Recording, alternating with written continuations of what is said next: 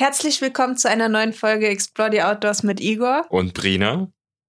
Und eigentlich unseren Hunden, aber wir haben sie gerade im Wohnzimmer gelassen und sitzen im Büro, damit wir in Ruhe aufnehmen können. Wenn man jetzt trotzdem irgendwelche Tiere atmen hört, dann ist es der Kater Louis, der sitzt hier in seinem Körbchen. Der ist aktuell noch von unserem neuen Hund Tilda getrennt, weil das klappt noch nicht so ganz gut mit den beiden. Deswegen darf er jetzt hier mit uns im Büro chillen und er atmet gerade wie so ein, weiß nicht was. Pferd. Pferd, echt? Ich finde, das hört sich ja an wie so eine ja. fette Katze. ja, man weiß, was ich meine. Er atmet einfach laut, wie ein Elefant halt. Ja, das, ja, ja. Damit bin ich einverstanden. Okay, worum geht's heute? Ja, heute ist es endlich soweit. Wir haben jetzt unsere Podcast-Reihe zum Thema Selbstständigkeit gestartet. Beziehungsweise wir wollen insgesamt drei Folgen über das Thema Selbstständigkeit veröffentlichen. Und heute geht es los mit Igors Folge. Für mich eigentlich, glaube ich, fast mit die spannendste Folge, weil es darum geht, wie Igor den Weg im Prinzip vom Beamten zum Selbstständigen geschafft hat. Ja, ich denke, das ist auch für viele sehr interessant zu wissen oder vielleicht auch für diejenigen, die möglicherweise kurz vor diesem Schritt stehen, egal ob Beamte oder nicht. Ähm, bei mir war es halt so, ein, ein, eine ziemlich schwierige und bisher auch meine größte Entscheidung im Leben, was beruflich äh, Natur ist, äh, diesen Schritt zu gehen. Also ähm, ich bin froh darüber, jetzt hier ein bisschen berichten zu dürfen. Genau, wir haben uns das Ganze so überlegt. Wir haben uns zehn Fragen aufgeschrieben, an denen wir uns so ein bisschen entlanghangeln. Igor wird viel erzählen und ich würde sagen, wir starten einfach damit. Yes.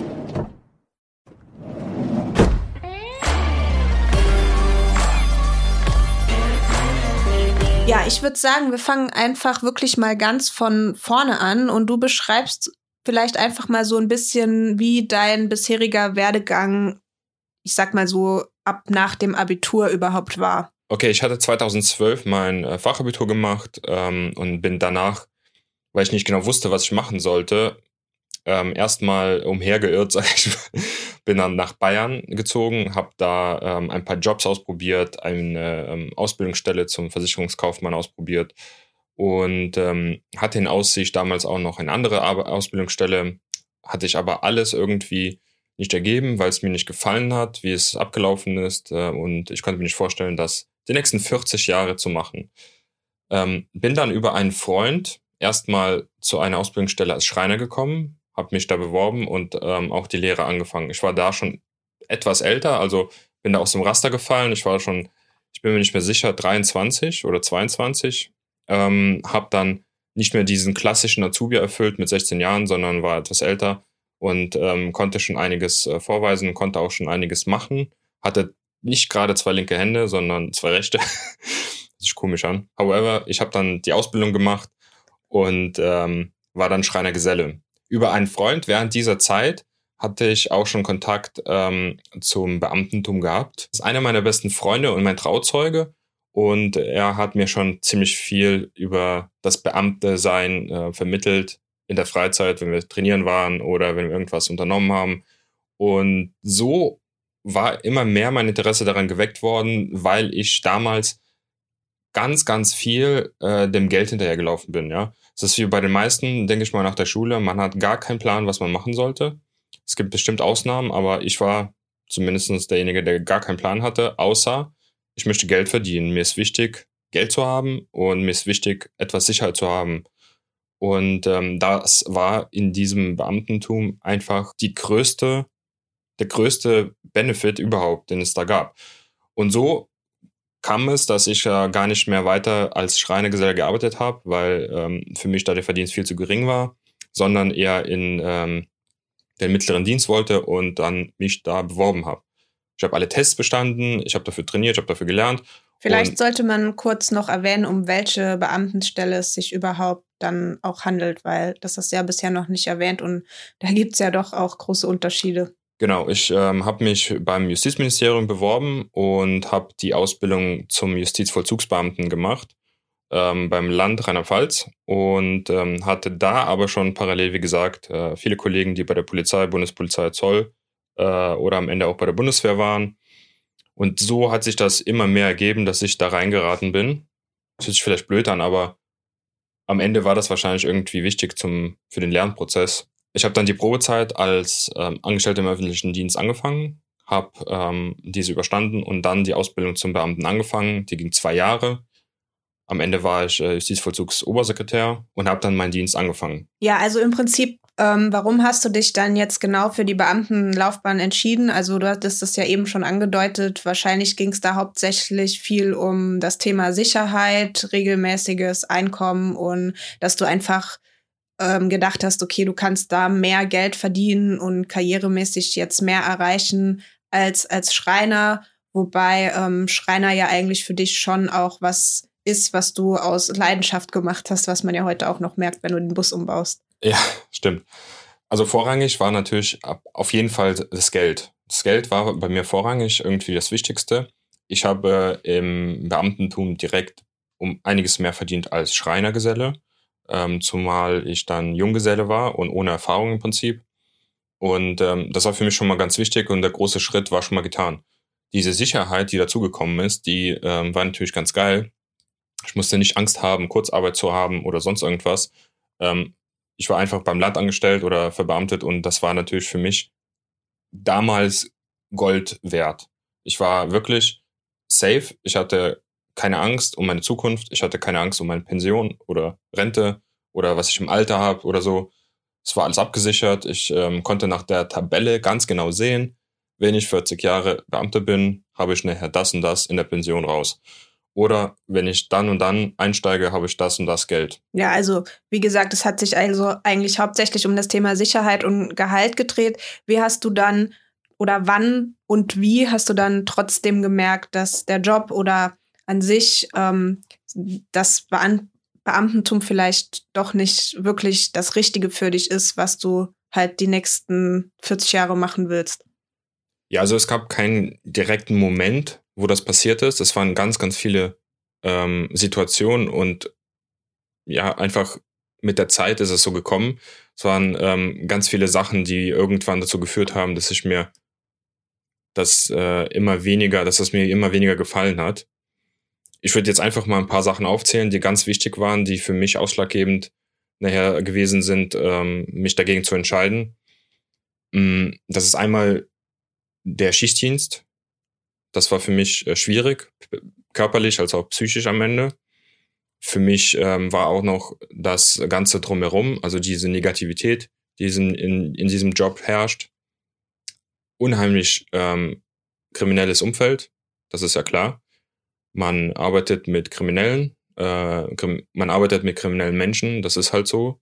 Und ähm, dann kam noch dazu das ganze System, dieses eingefahrene alte System, was äh, mir am Anfang gar nicht so wichtig war, aber im weiteren Verlauf des Lebens äh, hat es mir nur noch Steine in den Weg gelegt, statt mir irgendwie mein Leben zu erleichtern. Die Bezahlung war wirklich am Ende gar nicht so viel, wie ich gedacht hatte. Es war zwar im Verhältnis mehr als Schreiner, aber im Verhältnis zu der Arbeit, die ich dann abgeleistet habe oder äh, im Verhältnis zum Dienst, den ich geleistet habe, war das viel zu wenig ähm, die Zeit, der zeitliche Aufwand, den ich ähm, privat geopfert habe, war höher als nachher, was aus der Besoldung rauskam. Ja, Und wenn ich daran zurückdenke, war es ja auch irgendwann so, dass wir den Punkt erreicht hatten, an dem ich dann im Prinzip mehr verdient hatte. Ja. Und wenn wir das jetzt mit der Arbeitszeit vergleichen, weil ich natürlich in meinem normalen Job ohne, also ich sag mal 9 to 5, auch wenn das mal mehr oder auch mal weniger war, aber geregelte Arbeitszeiten ohne Schichtdienst, ohne irgendwelche Zulagen und ich hatte am Monatsende trotzdem mehr raus und war ja auch dementsprechend jetzt keiner Gefahrensituation noch zusätzlich äh, ausgeliefert. Und dann stand es natürlich irgendwie in keinem Verhältnis mehr, wenn man mal rational drüber nachgedacht hat. Ja, also absolut richtig. Da war einfach, wenn man drüber nachgedacht hat und wirklich sich hingesetzt hat und überlegt hat, wie viel Zeitaufwand du quasi dafür gibst, um das Geld zu bekommen und wie viel äh, Zeit ich gegeben habe, um das gleiche Geld zu bekommen oder ich habe ja weniger bekommen als du, das war schon hart. Also wir sprechen hier von auch zwei Wochen im Monat Dienst, Feiertagsdienst, Nachtdienste und so weiter. Kurze Wechsel, ja, also von Spätdienst nach Hause gekommen, schlafen gelegt, direkt aufgestanden zum Frühdienst, im Prinzip gar nicht mehr umgezogen, einfach äh, weiter direkt Dienst gemacht. Und das sind so Sachen gewesen, die waren einfach am Ende so hart, dass äh, mein Körper sich irgendwann gedacht hat, okay, Junge, es reicht jetzt. Und ich hatte dann irgendwie so eine Art Stressreaktion gehabt, was mir im ersten Moment gar nicht so ähm, aufgefallen ist. Ich habe das auch gar nicht so gefühlt, aber im Unterbewusstsein ist das so rausgekommen, dass auch meine Ärztin nachher gesagt hat, okay, das ist reiner Stress, der da rauskommt, purer Stress in Form von äh, Ausschlag oder so. Und ähm, das war halt schon am Ende äh, allerhöchste Eisenbahn, dass man irgendwas ändern sollte. Wobei das ja nicht nur ausschließlich jetzt mit deinem Schichtdienst und oder generell dem, dem vielen Dienst und so zu tun hatte, sondern wie du auch schon angedeutet hast, wahrscheinlich auch mit dem ganzen Umfeld und der Arbeit an sich oder was war da in deinem Kopf los? Also warst du mit der Arbeit an sich zufrieden und du sagst jetzt so, ja, mich hat das jetzt nur genervt, dass ich, also dass man halt irgendwie so viel arbeiten musste und keine Zeit mehr für sich hatte oder ähm, kamen halt noch andere Gründe dazu, dass du irgendwann gesagt hast, okay, du willst das nicht auf ewig weitermachen? Nee, also, also es kamen auf jeden Fall andere Gründe dazu. Das war wirklich nur ein ganz kleiner Teil davon. Ähm, es hat auch ganz viel mit Kollegen zu tun, die anders drauf waren als ich. Man hatte so bestimmte Bereiche ähm, vermieden, da, weil man da nicht reingepasst hat, ne? Oder ähm, wenn man irgendwie Situationen hatte, Einsätze oder sonst irgendwas, das war dann immer, immer schwieriger geworden, weil man immer versucht hatte, sich ähm, anzupassen, anzugleichen. Und wenn man dann mit diesem Gefühl irgendwie zum Dienst kommt oder in den Dienst geht und dann hat man auf jeden Fall schon so leichtes Bauchweh, weil man immer drüber nachdenkt, okay, äh, hier muss ich aufpassen, da muss ich aufpassen. Äh, ich bin nur froh, wenn das vorbei ist und auch im Hinterkopf immer zu äh, haben, ja, es sind jetzt noch mal so und so viele Diensttage vor mir. Ich muss das jetzt noch erstmal aushalten und durchgehen. Das war dann immer die Arbeit oder der Dienst war nur noch Stress. Ja, zum einen das. Und dann haben wir ja auch schon nebenbei unser Instagram oder im Prinzip das, was wir jetzt machen, ähm, immer weiter aufgebaut. Und ich glaube, dann hat man auch immer mehr gemerkt, dass das eigentlich die kreative Arbeit ist, die dir Spaß macht und die du dir vorstellen kannst, auch langfristig zu machen. Und dann musste man aber immer noch mal den die, die größ den größten Teil seiner Zeit in einem Job absitzen, den man eigentlich nicht gerne gemacht hat. Und ich glaube, das hat dann auch irgendwann kollidiert und man hat einfach die ganze Zeit nur noch gedacht, okay, wenn ich jetzt nur noch das machen könnte, was, was mir wirklich Spaß macht und was ich wirklich machen will, dann würde es mir viel besser gehen, als wenn ich jetzt ständig hier sitze, wie gesagt, in einer Atmosphäre und in einer Umgebung, in der ich mich überhaupt nicht wohlfühle. Ja, also auch da alles richtig. Wir hatten das ja nebenher schon aufgebaut und im Prinzip habe ich es gesehen, parallel zum Dienst, wie man es auch anders hätte, haben könnte. Ne? Aber ähm, es ist jetzt nicht so, dass mir der Job nicht Spaß gemacht hat. Ne? Am Anfang war auch alles ganz cool und es hat auch ähm, das ganze Dienstliche hat auch was gehabt für mich. Ne? Ich bin gerne strukturiert, ich mache gerne alles nach Vorgabe und ähm, habe alles so gerne geregelt, ne? wo man wirklich genau weiß, links, rechts geht nicht, sondern du gehst geradeaus, weil so und so Gesetz oder sonst irgendwie.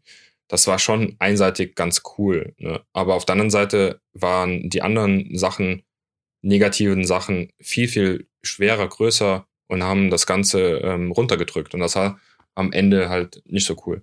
Und dann war natürlich diese Sache, die wir uns nebenher aufgebaut haben, dieses Business, das wir hatten, viel interessanter, viel verlockender und vor allem halt ähm, dass ich da machen konnte, was mir Spaß macht. Und äh, wir hatten ja auch ähm, gestern darüber gesprochen. Ähm, Kreativität war am Ende ein super, super wichtiger Punkt, den ich da in dem Beamten-Dasein nicht hatte. Ne? Weil zwar war dann äh, für mich das ganz cool, dieses einseitige, vorgegebene, gesetzliche Arbeiten. Auf der anderen Seite hab, hat es mir unheimlich viel Spaß gemacht, eine Arbeit zu machen, wo ich mir selber Gedanken drüber machen muss, wie es aussehen könnte oder soll. Und das hat natürlich viel, viel mehr Spaß gemacht. Ne? Das ist alles korrekt. Ja, gab es dann irgendwann so diesen Punkt, wo du gesagt hast, okay, das hat jetzt irgendwie das Fass zum Überlaufen gebracht, jetzt äh, kündige ich? Beziehungsweise wie lange hat es dann gedauert, bis du wirklich intensiv drüber nachgedacht hast und dann auch den Schritt der Kündigung gegangen bist? Ähm, also es gab keine konkrete Situation, wo quasi das passiert ist, sondern es waren, wie gesagt, alles so schleichende Prozesse über einen Zeitraum von einem Jahr oder so. dass ähm, immer mehr was dazugekommen ist, irgendwelche Konflikte. Hier hat das nicht gepasst, da gab es Stress. Ähm, und dann irgendwann dienstlich war das für mich nur noch Horror, zu, äh, also zum Dienst zu gehen. Ich habe natürlich mit vielen Kollegen darüber gesprochen. Ich habe mich auch um eine andere Dienststelle bemüht, irgendwo anders anzufangen. Ich habe ähm, auch versucht, äh, weg aus dem allgemeinen Vollzugsdienst zu kommen und eher in den Verwaltungsdienst zu gehen, weil äh, wegen meinem Abitur das sich angeboten hatte. Aber ähm, alles wurde dann irgendwie ähm, dagegen gemacht oder mir Steine in den Weg gelegt, weil das System so aufgebaut ist. Ja. Du bist jung, also mach erstmal deine 20 Jahre und dann können wir gucken, ob du für irgendwas Verwend Verwendung hast. Und das ist halt irgendwie scheiße, was am Ende mir wirklich wahrscheinlich so diesen Endstoß gegeben hat. Wenn wir jetzt so drüber sprechen, ich glaube, das war nachher die Entscheidung. Ich hatte ja noch versucht, im, im Dienst diesen Ausweg zu gehen, dass ich äh, dienstlich so viel ändere, dass es mir Spaß macht zu arbeiten.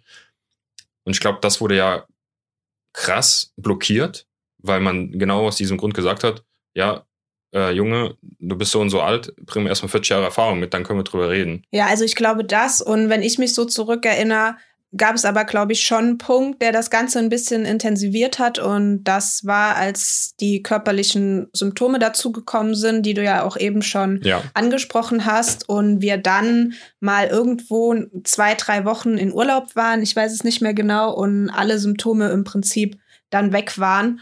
Und dann warst du irgendwie drei Tage wieder im Dienst und es ist wieder zurückgekommen. Und uns war klar, okay, da, da war jetzt keine Waschmittelallergie oder keine Ahnung, was man alles gedacht hat, sondern es hatte wirklich mit diesem innerlichen Stress und dieser innerlichen Unruhe zu tun. Und da haben wir uns wirklich das erste Mal, glaube ich, intensiv Gedanken drüber gemacht. Also das nicht nur so nebenbei mal gesagt, ja, hm, man könnte ja mal überlegen, ob man was anderes macht, sondern uns wirklich hingesetzt und gesagt, okay, man muss auch an die Gesundheit denken. Was bringt es einem, wenn ich jetzt hier 40 Jahre lang sowas mache und mich im Prinzip kaputt mache, nur dass ich am Ende vielleicht irgendwie eine tolle Pension habe oder so. Mir geht's aber mein ganzes Leben lang halt körperlich einfach scheiße und es macht mich im Kopf und körperlich einfach so zunichte, dass es vielleicht doch besser ist, irgendwie einen anderen Weg für mich einzuschlagen. Das muss man sich natürlich auch erstmal eingestehen, aber ich glaube, durch diese Symptome, die dann aufgetreten sind, ähm, ja, war uns schnell klar, okay, das muss jetzt in eine andere Richtung gehen. Also ich finde, wir können das auch hier ruhig ansprechen, dass äh, diese dienstliche Belastung mich nachher auch irgendwie, ja, so gestresst hat, dass es auch einfach Auswirkungen auf uns hatte, auf unsere Beziehung. Es war jetzt nicht so krass, aber man hat schon die Anfänge gemerkt, wenn man irgendwie dann immer wieder drüber nachdenkt und gesprochen hat. Ja, da kann ich nicht mit oder hier kann ich das nicht äh, machen, da habe ich keine Genehmigung, hier habe ich Dienst, da habe ich Nachtdienst und so weiter. Das war schon am Ende doof, ne? Also auch für dich.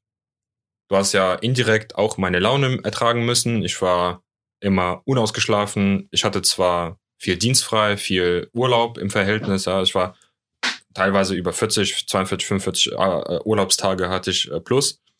Konnte aber das Ganze nicht wirklich genießen, weil ich dann erstmal geschlafen habe. Und du warst dann auf der Arbeit oder so. Und äh, das war dann irgendwann äh, blöd. Und auch eher so diese Sachen, dass man, glaube ich, wenn man in so einem Umfeld viel arbeitet, auch ab und zu ein bisschen paranoid wird. ja, das kann man vielleicht so sagen, aber ähm, wie gesagt, ich habe auch sehr viele ehemalige Kollegen, mit denen ich noch Kontakt habe, die aus, äh, ja, ich sag mal, dienstlich aufgestellt sind, dienstlich noch arbeiten und äh, bei der Bundespolizei oder Zoll oder Bundeswehr sind, die einfach irgendwann hast du das. Ja, du bist dann nicht mehr einfach so. Was ja auch verständlich ja, ist. Also es ist ja ganz klar. Ich glaube, es wird, würde jedem so gehen und geht auch jedem so. Aber wenn man halt dann sich selbst eingestehen kann, dass man selbst damit vielleicht nicht so gut klarkommt, dann ist es ja auch eine positive Sache. Also ich finde halt, viele versuchen es dann vielleicht auch so zu unterdrücken und sagen, ja, nee, ich komme damit klar, ich komme mit allem klar, ich bin noch jung, ich mache das mit dem Schichtdienst, mir ist es egal, was da für ein Umfeld ja, ist, bla bla bla und gestehen sich das einfach nicht ein. Und ich finde, es ist eher eine Stärke, wenn man sich das eingesteht und sagt, nee, ich will mich halt nicht dauerhaft kaputt machen, sondern ich entscheide mich dafür, einen Weg zu gehen, der besser zu mir passt. Ja, also guck mal, du hast ja eben auch gesagt, dass äh, man, man macht das vielleicht bis 60, geht dann in Pension und hat dann irgendwie äh, vielleicht eine abgesicherte Altersdasein oder so.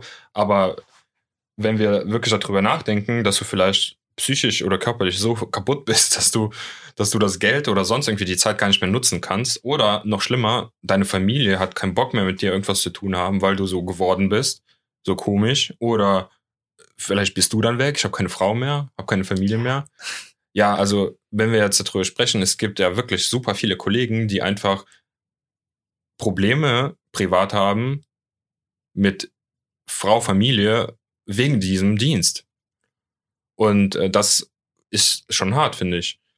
Klar, es ist nicht jeder dafür gemacht. Ich bin auch nicht dafür gemacht. Bin ich jetzt Gott sei Dank so weit, dass ich das sagen kann. Aber damals habe ich das nicht gedacht. Und das ist, wie du sagst, viele unterdrücken das, machen das in eine Schublade und machen die zu und äh, machen das irgendwie weiter die nächsten Jahre. Und vielleicht vergraben sie das so tief, dass wenn sie fertig sind und gar nicht mehr diese Stress oder diese Belastung ausgesetzt sind, rauskommen und dann komplett zusammenbrechen. Ja, und dass man es dann bereut und dass man dann zurückdenkt, oh, ich habe das jetzt alles verschwendet. Ja. Für was eigentlich? Ja. Aber jetzt nochmal am Schluss will ich noch eins klarstellen, ähm, weil das auch damals zu mir sehr viele gesagt haben. Ich weiß nicht, ob das gleich kommt, aber ähm, viele haben gesagt, ja, du, du hast das doch vorher gewusst. Ja, und ich muss immer wieder sagen, teilweise ja, teilweise nein. Ähm, viele Sachen konnte ich nicht wissen, weil man im Prinzip nicht in diesen Job einen Einblick hat. Ähm, das ist halt so man muss ähm, das ausprobieren und äh, vor allem hatte ich gar keinen Plan, wie das ist, wie ich damit klarkomme, wenn ich im Schichtdienst bin. Zusätzlich dazu Stresssituation ausgesetzt bin, körperlich und mental und dann halt durchgehend diese Negativität durch Kollegen oder Gefangene. Das weißt du einfach nicht. Du weißt nicht, wie du reagierst, wie du das verträgst und ja, wie du sagst, ich bin soweit, ich kann darüber sprechen und sagen, ja, für mich war das scheiße, ich konnte das nicht. Mir, mir war das jedes Mal total durch den Strich gegangen.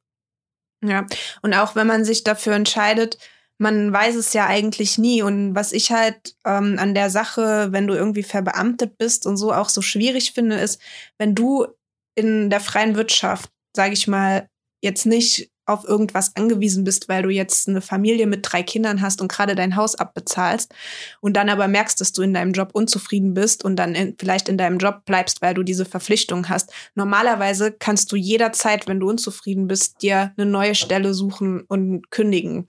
Ja, ja und das genau. passiert ja ganz oft. Man weiß ja nicht, man ist ja, also zumindest bei mir ist es so, aber da können wir in meiner Folge ja noch genauer drauf eingehen, wenn ich die immer selbe Routine habe, und mich so im Kreis, das Gefühl habe, mich so im Kreis zu drehen und dann irgendwann mehr will. Ich muss dann irgendwie was anderes machen. Ich kann mich nicht so ewig lange so auf eine Sache fixieren.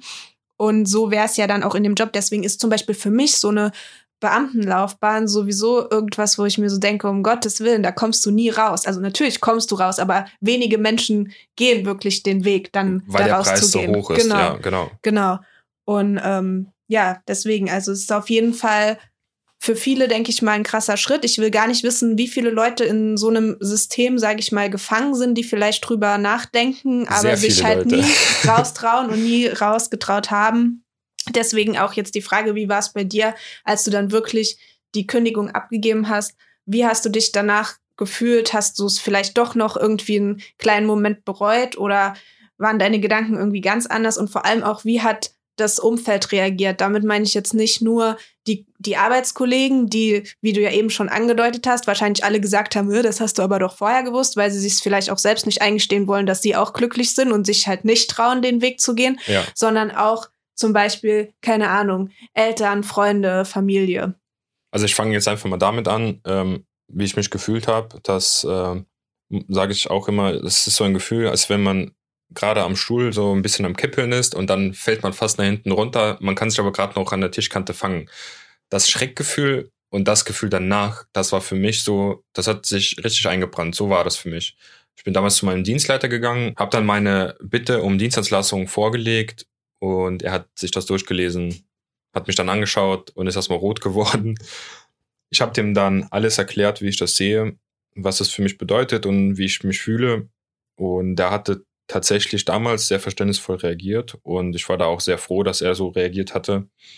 Letztendlich war der ja unsere Leit unser Leiter und äh, weiter ging es halt damit, dass ich zurückgegangen bin in mein klein, kleines Büro und habe dann erstmal darüber nachgedacht, was ich getan hatte. Also welcher, welche Bedeutung dieser Schritt für mich hat. Und das war halt schon wichtig. Ne? Die Hürde war damals halt auch, dass ich die Ausbildung zum Vollzugsbeamten natürlich zurückzahlen muss, wenn ich vorzeitig oder aus Eigenverschulden aus dem Dienst ausscheide. Das äh, war mir auch damals ganz klar. Aber am Ende war das der Preis. Das war der Preis in Anführungszeichen für die Freiheit, die man bekommen hatte. Und die Gesundheit. Die Gesundheit. Und man muss ganz klar sagen, ähm, für die Erfahrung.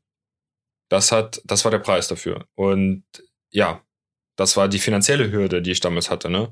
Die kam noch zusätzlich dazu. Aber ich habe das wirklich entschieden. Das war die Pille, die ich schlucken musste und das habe ich gemacht. Es war in dem Sinne ja auch für uns keine Hürde. Es war einfach so eine Abschreckung, wo man vielleicht noch mal zweimal drüber nachgedacht hat, ob man es jetzt wirklich macht. Aber wir haben ja dann auch ganz schnell gesagt, in was weiß ich fünf Jahren denken wir über die Summe nicht mehr nach und es geht dir aber wahrscheinlich viel besser. So oder du bist in fünf bis zehn Jahren körperlich so am Ende, dass wir uns denken, warum haben wir damals das nicht in deine Gesundheit investiert, weil es ist ja nichts anderes als eine Investition in deine Gesundheit im Prinzip gewesen. Ja, also die Lebensqualitätsverbesserung äh, und so weiter, das stimmt. Also das ist alles richtig. Wie das Umfeld reagiert hat, war ganz klar äh, unverständnisvoll, bis auf wenige. Und das war halt schwierig für mich, weil da habe ich halt ganz schnell gemerkt, ich bin von meinem Denken und Mindset ganz anders inzwischen, habe mich komplett entwickelt in eine andere Richtung als die Kollegen, Freunde, die vorher da waren, die ähm, darauf reagiert haben mit, hey, wie kannst du das machen? Wie kannst du so eine Stelle aufgeben? Das ist Gold wert, das ist, jeder würde, jeder reißt sich um diese Stelle, wie kann man sowas machen? Ähm, du hast es doch vorher gewusst. Äh, was haben sie noch gesagt?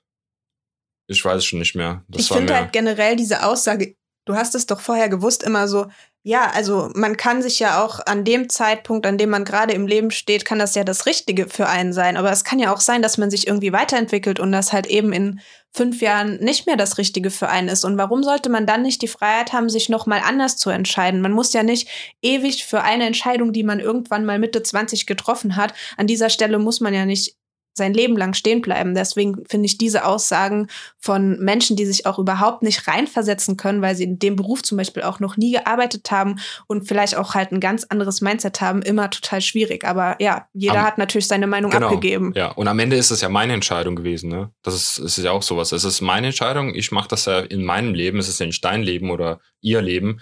Und äh, es ist, wie du sagst, also man hat sich einfach weiterentwickelt. Man hat einfach sich darüber auseinandergesetzt und für sich festgestellt, dass es für einen nichts. Ja, wie haben meine Eltern reagiert? Ehrlich gesagt weiß ich das gar nicht mehr genau. Ich glaube verständnisvoll, aber trotzdem hatten sie Sorge. Also, weil, Was ja auch verständlich ist. Ist ja okay, genau. Ähm, wer mich unterstützt hat, das war natürlich du und meine ähm, wenigen Freunde, die halt sowieso auch in diese Richtung gehen oder mich verstanden haben, dass es mein Ding ist und meine Entscheidung ist, was ich da gemacht habe. Die auch die Gründe verstehen, die vielleicht, ja, wenn wir nochmal zurückgehen auf unser Gespräch eben, die vielleicht sich das nicht eingestehen können, dass sie auch da raus wollen aus dem System, weil das ist ja nichts anderes, was du gerade auch gesagt hast. Diese, und dieses Unverständnis mit diesem Job und das ist alles Gold und glänzt, das ist ja nichts anderes wie das System. Ja, dass man sagt, hey, du machst einen Job, dann mach den bitte jetzt auch 40 Jahre lang, damit die Rentenkassen voll bleiben. Das ist ja nichts anderes. Und das ist, glaube ich, ähm, das sind die Leute gewesen, die genau das auch verstanden haben, dass man auch vielleicht nicht mehr so leben will, wie es halt vorgegeben wird. Und ja. Ja, alle, die halt mal so über den Tellerrand hinausblicken. Oder darüber nachdenken. Halt ja. Nicht in diesem Hamsterrad ständig gefangen sein wollen. Ja, genau. Und vielleicht auch sich zugestehen, dass es halt auch anders geht, wenn man den Schritt nur geht. Aber es ist halt immer, es ist halt immer leichter, wenn man seine Komfortzone nicht verlässt und einfach drin bleibt und das so macht, wie es sich gehört, sage ich mal. Also wie so die deutsche Gesellschaft denkt, ja, dass es sich ja. gehört. Man muss jetzt dazu sagen, wir haben jetzt viel darüber geredet, Kündigung und Selbstständigkeit, aber du hast dich ja jetzt auch nicht direkt nach der Kündigung selbstständig gemacht, sondern da sind wir ja trotzdem noch mal über selbst auch nochmal über den Weg der Sicherheit gegangen und haben gesagt, okay, wir gucken erstmal, dass du wieder ins Angestelltenverhältnis kommst, aber dann halt in einem bisschen kreativeren Job, der dir vielleicht auch ein bisschen mehr Spaß macht, dass du dich äh, mal wieder runterkommen kannst, weg aus diesem Schichtdienst und dieser ähm, mentalen Belastung auch. Und ja, wie ist es dann für dich weitergegangen? Was hast du dann danach gemacht?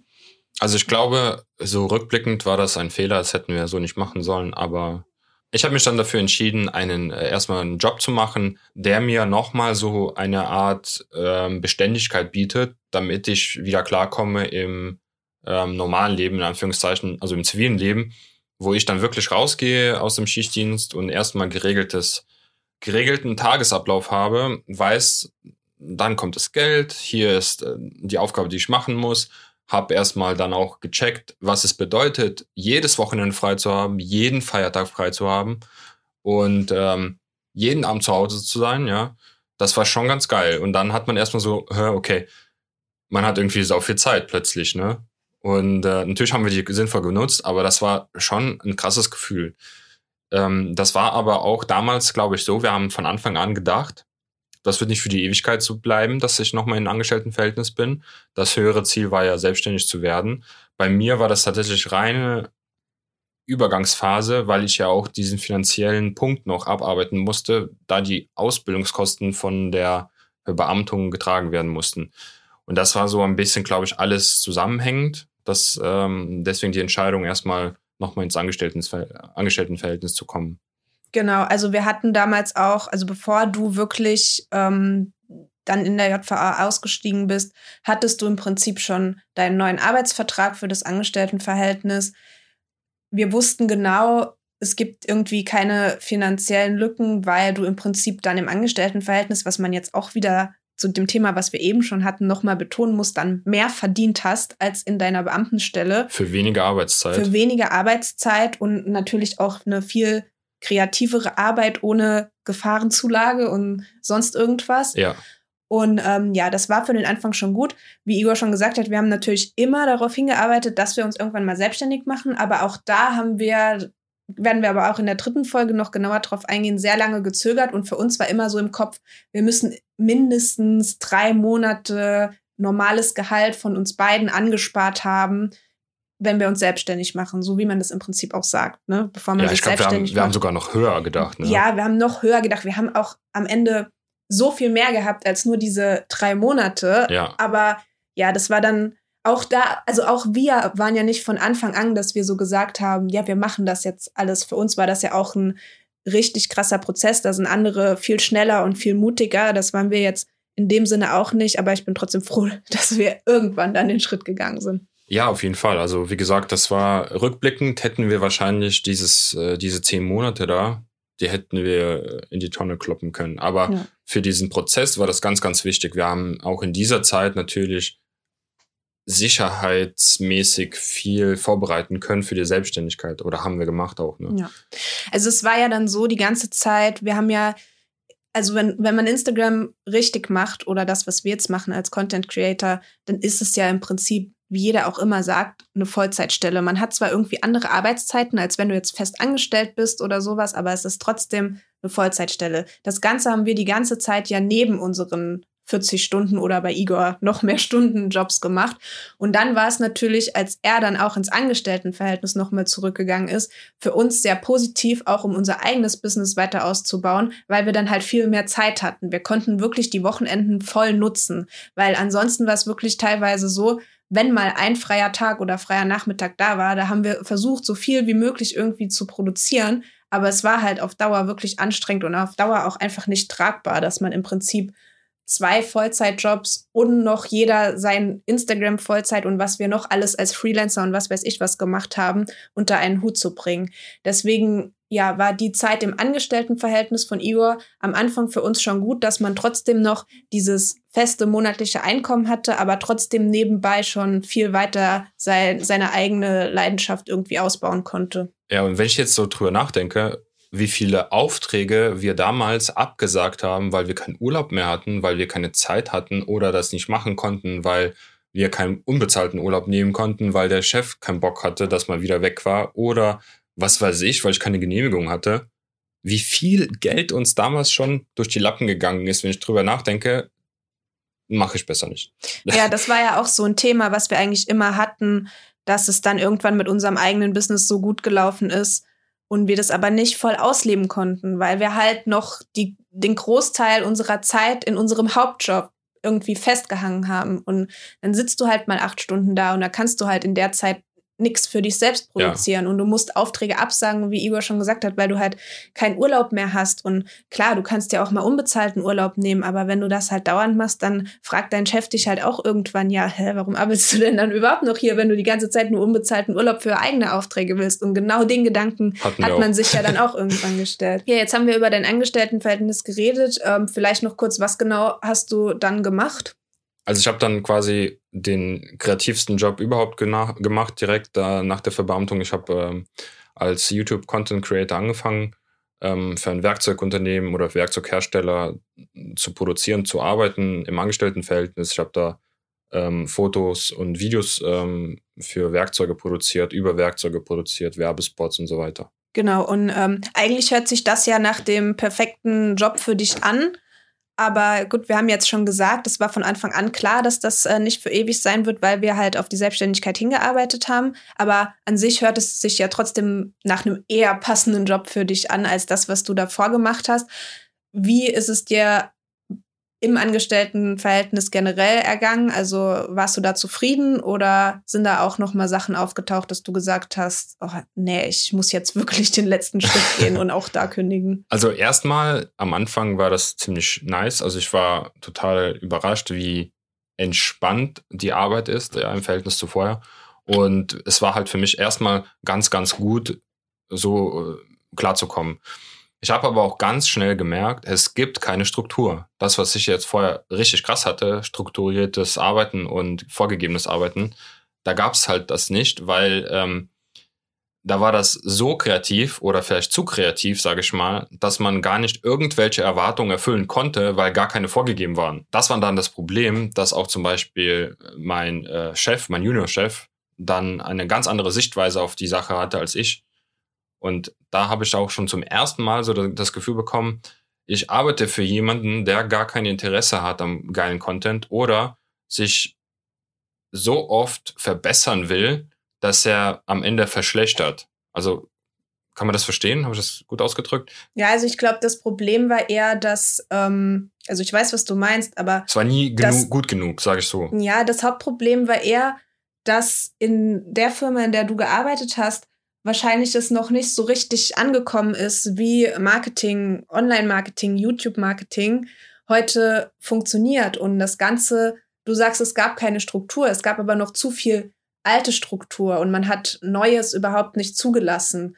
Und ja, man war in seinem Denken noch sehr eingeschränkt und keine Ahnung, hätte lieber gewollt, dass man zum Beispiel fünf Bilder mit Paint zusammenklatscht und dann das Ganze über den Windows Movie Maker ähm, bei Facebook postet und dachte, ja, so funktioniert dann heutzutage irgendwie Videomarketing und hat überhaupt nicht irgendwie deinen neuen Einfluss zugelassen. Ja, und dann hat man auch, ich habe so schnell das Gefühl auch bekommen, sie haben jemanden an Bord geholt, der für sie in dem Sinne ja ein Experte war, der dafür ja extra eingestellt wird, damit man auf, aus der Expertise ähm, einen Gewinn irgendwie erzielt und dann auch für das Unternehmen einen Fortschritt macht. Ne? Oder eine fortschrittliche Entwicklung.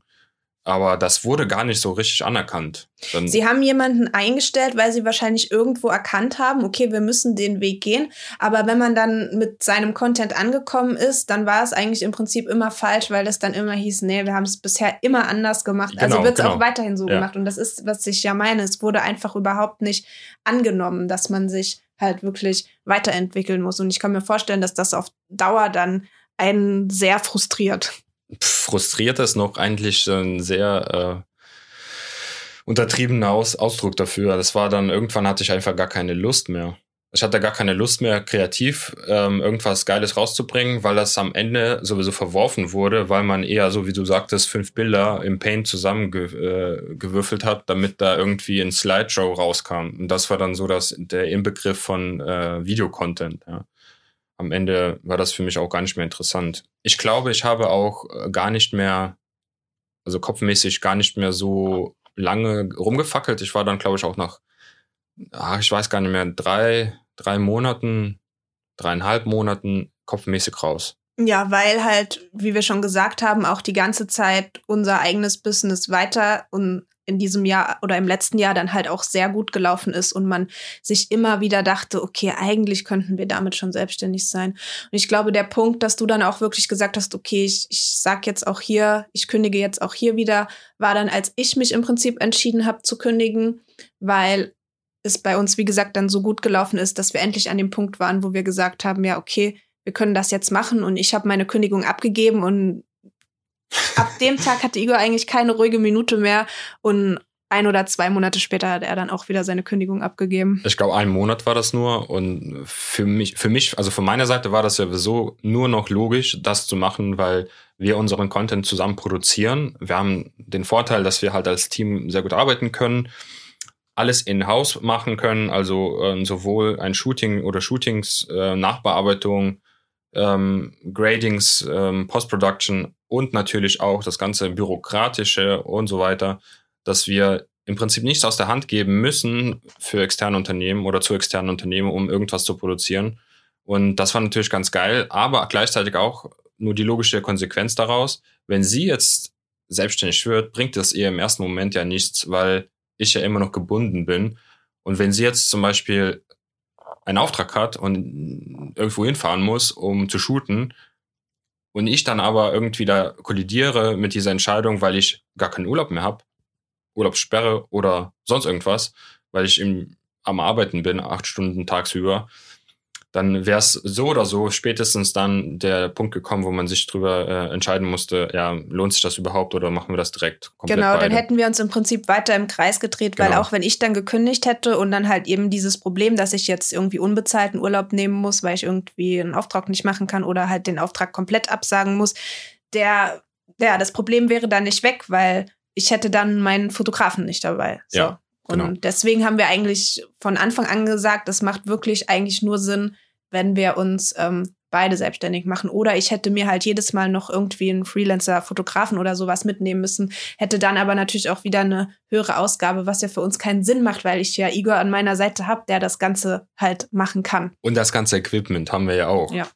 Und weil wir eigentlich auch noch an dem Punkt sind, wo wir eigentlich alles selbst machen wollen. Wahrscheinlich kommt man irgendwann in seiner Selbstständigkeit auch an den Punkt, wo man merkt, man kann einfach nicht dauerhaft alles selbst machen. Aber ich sag ganz ehrlich, wie es ist. Gerade mache ich noch gerne alles selbst. Ja, ich auch allerdings. Seit September 2022 sind wir dann beide selbstständig. Hast du jetzt persönlich jemals irgendeinen von den Schritten, sei das jetzt die Kündigung aus dem Beamtentum oder jetzt die Kündigung aus dem Angestelltenverhältnis, jemals bereut? Also bisher überhaupt nicht kein bisschen. Und ich bin wirklich eher der Meinung, ich hätte es schon früher machen sollen. Ich hätte den Schritt früher gehen sollen. Wir hätten die Zeit, die dann quasi entstanden wäre, besser genutzt. Wir hätten die Lebenszeit nicht so ein bisschen verschwendet, auch für die Erfahrung, sondern wirklich dafür, um uns weiterzuentwickeln, unser Business aufzubauen und vor allem halt auch ähm, das zu machen, was uns gefällt. Also was mir mo jeden Morgen Spaß machen würde. Ne? Das ist so dieses Mindset hat man inzwischen einfach, dass man nur noch das macht, was man möchte. Ja. Und ist das auch das, was dir an der Selbstständigkeit bisher am besten gefällt? Oder? Also am besten gefällt mir an der Selbstständigkeit auf jeden Fall ähm, die finanzielle Unabhängigkeit, weil man einfach über das Geld ganz anders verwalten kann und ganz anderes Geld verdient. An der zweiten Stelle ist auf jeden Fall ähm, oder definitiv die Freiheit. Ich habe die Freiheit, etwas zu machen, was ähm, geil ist oder cool ist und mir persönlich gefällt. Natürlich gibt es, es ist jetzt nicht so, es hört sich jetzt wirklich so an, als ob wir jetzt selbstständig sind und jetzt einfach nur noch morgens, äh, keine Ahnung, Kuchen backen und nur weil das Spaß macht. Ähm, natürlich machen wir auch Arbeiten, ähm, die uns jetzt nicht direkt gefallen, sondern die einfach notwendig sind, damit wir funktionieren können als Unternehmen. Aber ähm, es ist halt ein ganz kleiner Teil davon, der nur noch gemacht werden muss. Und das ist so klein, dass wir sagen, das andere überwiegt. Und deswegen ist es viel, viel entspannter zu leben, zu arbeiten. Die Lebensqualität ist höher und deswegen würde ich das auch immer wieder so machen. Die Entscheidung war einfach richtig. Dass du irgendwelche Sachen machst, die dir keinen Spaß machen, das ist hast du im so. Leben immer. Genau, also ich glaube, ja. das ist egal, was du machst und für was du dich entscheidest, das wird immer auf einen zukommen. Ja, korrekt. Sei es die Steuererklärung. die wir eigentlich immer an unsere Katze abgeben wollten, aber irgendwie. Zerstört das immer die Erklärung. Naja. Wobei bei der Steuer muss man immer so zu sagen, ja, mein Vater hat immer gesagt, wenn du viel Steuern zahlst, dann hast du auch viel Geld verdient. Ja, das bestreitet ja auch keiner, aber die Steuererklärung zu machen und sich mit dem Steuerberater auseinanderzusetzen und äh, also wir sind froh, dass wir einen Steuerberater haben, der uns hilft. Ja. Aber generell diese ganzen Finanzthemen oder Versicherungsthemen, als wir angefangen haben, halt auch mit der Selbstständigkeit, das ist für mich persönlich das ätzendste an der ganzen Umstellung gewesen. Und ich bin froh, dass das jetzt alles läuft, da kommt viel auf einen zu immer. Und man denkt sich zuerst mal, boah, was ist das, wie funktioniert das alles? Und man muss sich in vieles einlesen, aber trotzdem muss ich auch hier jetzt im Rückblick sagen, ja, es funktioniert dann irgendwie doch. Man kann also, sich immer Hilfe ja, suchen, es gibt Leute, genau. die sich halt damit auskennen, man sollte sich auch mit diesen Leuten in Verbindung setzen. Und dann funktioniert das schon. Im Gegensatz zu dir beschäftige ich mich aber tatsächlich gerne damit, also auch mit Versicherungen, weil ich, wie gesagt, einmal in diesem Bereich unbedingt wollte und ähm, eigentlich wäre ich da auch gelandet wahrscheinlich, wenn mir das nicht so durch einen Ausbilder vermiest worden wäre. Oder wenn wir schon wieder vom System sprechen, vom System vermiest. Da bist du ja wieder in einem sehr kreativen Beruf dann unterwegs. ja, nee, das, das ist alles richtig. Aber damals war das halt ganz interessant für mich. Und heute sich damit für die eigene Sache zu beschäftigen, ist natürlich ganz geil. Aber wie du sagst, es läuft alles und es läuft alles gut.